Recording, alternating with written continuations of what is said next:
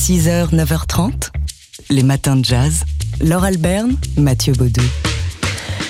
On l'a connu comme le fondateur des concerts sous hypnose et le voici désormais auteur d'une autobiographie d'une conscience, c'est le saxophoniste Geoffrey Seco. Autobiographie d'une conscience euh, publiée aux éditions euh, Le Duc, Geoffrey Seco, euh, qui oui a une approche en biais de la musique, ou plutôt en dehors de la musique, mais dedans aussi une approche transcendantale un peu de la musique, avec ses concerts sous hypnose, euh, certes, mais euh, pas que, puisqu'il a joué aussi hein, avec euh, des grands de la variété française. Il a même joué à Windsor devant la reine d'Angleterre, apprend-on en, lisant le communiqué de presse de, son livre. Mais oui, mais c'est ce qu'il raconte aussi dans son livre. Hein. C'est une grande histoire de volonté. Depuis qu'il est tout petit, il pratique ce qu'on appelle la la, conscience euh, modifiée. Et euh, il raconte que quand il était tout petit, il rêvait de jouer le stade devant, euh, enfin, au Stade de France, sur la scène du, Stade de France. Et puis, bah, devenu saxophoniste professionnel, il a joué en effet avec le monde de la variété, avec Patricia Cass, avec Yannick Noah, et un jour au Stade de France, voilà comment, selon Geoffrey Seco, on arrive à réaliser ses rêves. Alors il nous donne la recette, la formule, et le vecteur, c'est le jazz. On l'écoute ici, Geoffrey Seco. Le, le, jazz, en fait, pour moi, a toujours été une musique de, de, trance et de transcendance. Ça a commencé avec les Negro Spirituals, et puis après, c'est allé jusqu'à Coltrane avec Love Suprême. Le, son, ce, disque-là, c'était euh, son envie de, de, de transcender euh, ses auditeurs les relier à, quelque chose qui les dépasse, parce que la musique a ce truc-là impalpable qui fait que elle peut nous emmener dans ce dans ce monde-là euh, subtil justement de, de, connexion à soi, de connexion à l'absolu, de, de trance. Donc je pense que les musiciens de jazz, ceux qu'on connaît, euh, qui ont marqué l'histoire, c'est euh, des musiciens qui ont voulu euh, connecter leur public à quelque chose qui, qui les transcende parce que eux-mêmes sont transcendés par la musique. Et, donc je pense que le jazz a cette, force-là en soi. Voilà, donc vous, vous avez plusieurs euh, solutions pour entrer dans le monde de Geoffrey Seco, euh, qui propose euh, bah, sa vision avec ses concerts sous hypnose d'un chamanisme moderne. Bah, vous pouvez déjà lire son livre, vous pouvez également télécharger, ça c'est sur le site de son éditeur Le Duc, des morceaux qui vont vous permettre d'entrer dans cette euh, transe. Et si vous êtes tellement impatient vous avez envie de faire ça dès ce soir, euh, Geoffrey Seco vous propose un live interactif à partir de 21h. Ouais, sur euh, le site Your Plan, avec l'écrivain Bernard Werber qui prêtera sa voix à la voix du saxophone de Geoffrey Seco. Et puis il participera aussi à des cours de saxophone interactif, un stage en ligne, 17 heures de cours à partir du 26 février, du 26 au 28 avec donc Geoffrey Seco. Il y aura aussi Baptiste Herbin, Guillaume Perret, mais on reparlera hein, de ce stage de saxophone un peu plus tard. En attendant, son ouvrage s'intitule Autobiographie d'une conscience et il est paru aux éditions Le Duc. 6h, 9h30, les matins de jazz. Laure Alberne, Mathieu Baudou. Alors c'est vrai qu'il est un peu tôt pour penser à la soirée, mais enfin ça, va vous aider à tenir le coup pour ce dernier jour de la semaine. Il est 6h43.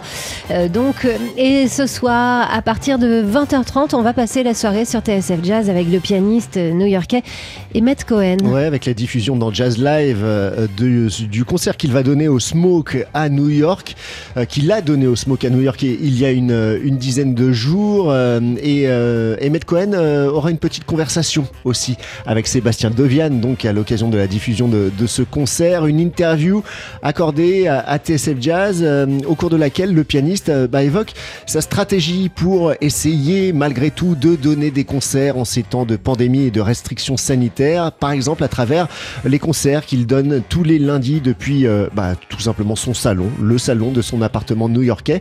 Une stratégie qui n'est pas nouvelle, nous explique Emmett Cohen. Nous n'avons rien. Beaucoup de gens ont tout perdu et le monde a besoin de se rassembler. Et l'une des choses qui rend ces concerts spéciaux, c'est que nous sommes à Harlem.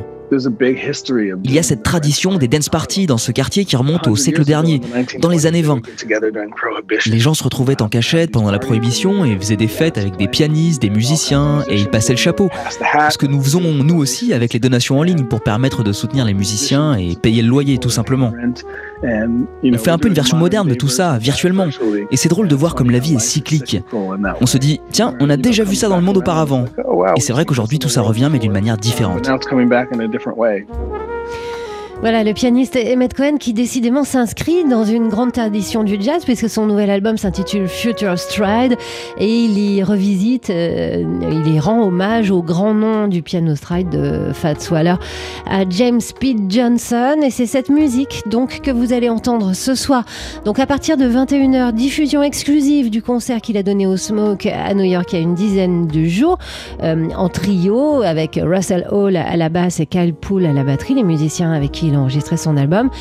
Vous pouvez aussi euh, tous les lundis soirs écouter les concerts en streaming depuis son salon et puis rendez-vous dès 20h30 pour l'interview au micro de Sébastien Dovian. 6h, 9h30, les matins de jazz. Laure Alberne, Mathieu Baudou. Nos silences ne nous protégeront pas. Audrey Lorde, poétesse africaine américaine, née un 18 février 1934. On voulait euh, se, souvenir d'elle à l'occasion de cet anniversaire euh, supposé, puisqu'elle nous a quittés depuis, ça aurait été hier. Poétesse, vous l'avez dit, noire, féministe, lesbienne, mère, guerrière, professeure et survivante du cancer. C'est un peu comme ça qu'elle se présentait.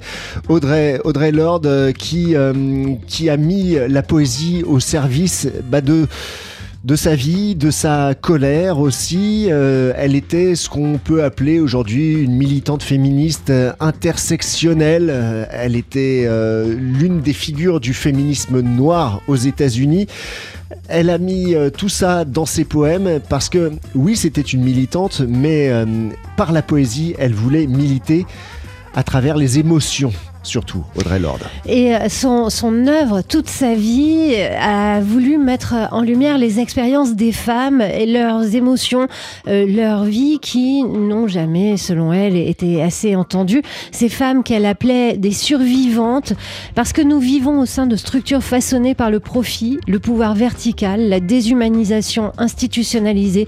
Nos émotions n'étaient pas censées survivre, mais les femmes ont survécu en poète. Nous n'étions pas censés survivre, pas en tant qu'être humain. Le, le gimmick essentiel, c'est que la poésie ne doit pas être un luxe et ce n'est pas un luxe, c'est la façon d'élever la voix et de dire l'indicible. C'est ce que déclarait Audrey Lorde.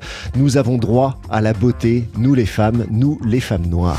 si vous voulez en savoir davantage, on vous renvoie euh, vers son ouvrage euh, Sister Outsider, sorti en, en 1984, et ensuite il y a eu The Black Unicorn en 1978, et puis euh, euh, il y avait un livre, et c'est comme ça d'ailleurs qu'on avait euh, découvert Audrey Lorde, un livre dont on vous a parlé dans ces matins de jazz, Des vies de combat, femmes noires et libres, euh, d'Audrey Célestine, un, livre paru, un livre, un ouvrage français, donc paru aux éditions L'Iconoclaste, qui vous en dira davantage avant que vous n'alliez lire peut-être la poésie originelle d'Audrey Lorde, dont on voudrait donc se rappeler en ce 19 février à l'occasion hier, donc mais hier on n'a pas pu faire, le, faire, donc c'est aujourd'hui euh, à l'occasion donc de son 87e, du 80e, 7e anniversaire de sa naissance. Je vais y arriver, nous y sommes. 6h, 9h30, les matins de jazz sur TSF Jazz. Et aujourd'hui, on se souvient de Charles Trenet qui nous a quittés il y a exactement 20 ans. Charles Trenet, dont euh, La mer, morceau, l'un des morceaux les plus emblématiques, Beyond the Sea, dans sa version standard de jazz euh, américain, a été enregistré quelques 4263 fois, joué entre 200 et 600 fois chaque jour sur la Terre. On, citera notamment les versions de, Frank Sinatra ou encore de George Benson. Euh, Charles Trenet d'ailleurs avait fait l'objet d'une véritable traînée mania à un moment euh, aux États-Unis et dans l'univers du jazz. Alors le jazz, il l'avait découvert tout jeune à Berlin curieusement, lui qui était natif, euh, comme tout le monde le sait, de Narbonne, mais il était parti rejoindre sa mère qui était allée s'installer à Berlin. Et puis là, il y avait dans la discothèque de son beau-père de l'époque des disques de jazz. Et, c'est là qu'il s'est formé les oreilles avec les disques de Duke Ellington, de Fats Waller ou encore de George Gershwin. Et d'ailleurs, Cole Porter disait de lui que c'était le Gershwin français. Ouais, et puis ensuite, de retour en France, il forme un, duo avec euh, Johnny S, qu'il rencontre d'ailleurs dans un, dans un club de jazz. Charles et Johnny, euh, des débuts difficiles, mais ensuite énorme succès. Et puis il y a l'occupation qui arrive, et pendant l'occupation, le swing et le jazz ne sont pas très bien vus, mais il joue quand même avec le quintet du Hot Club de France et un certain Django Reinhardt. Mais oui, il avait euh, découvert Django aux côtés de Jean Sablon. On les écoute ici avec euh, un extrait d'un morceau qu'ils ont enregistré en 1942. Et ça s'appelle bah, La cigale et la fourmi de Jean de La Fontaine.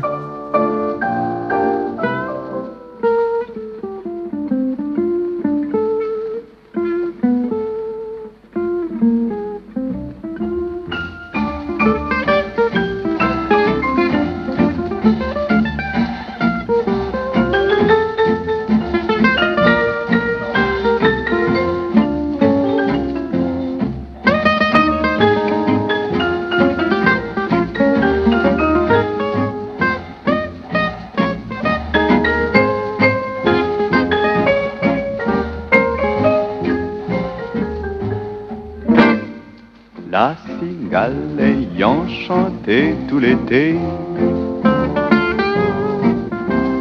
se trouva fort dépourvu quand la bise fut venue.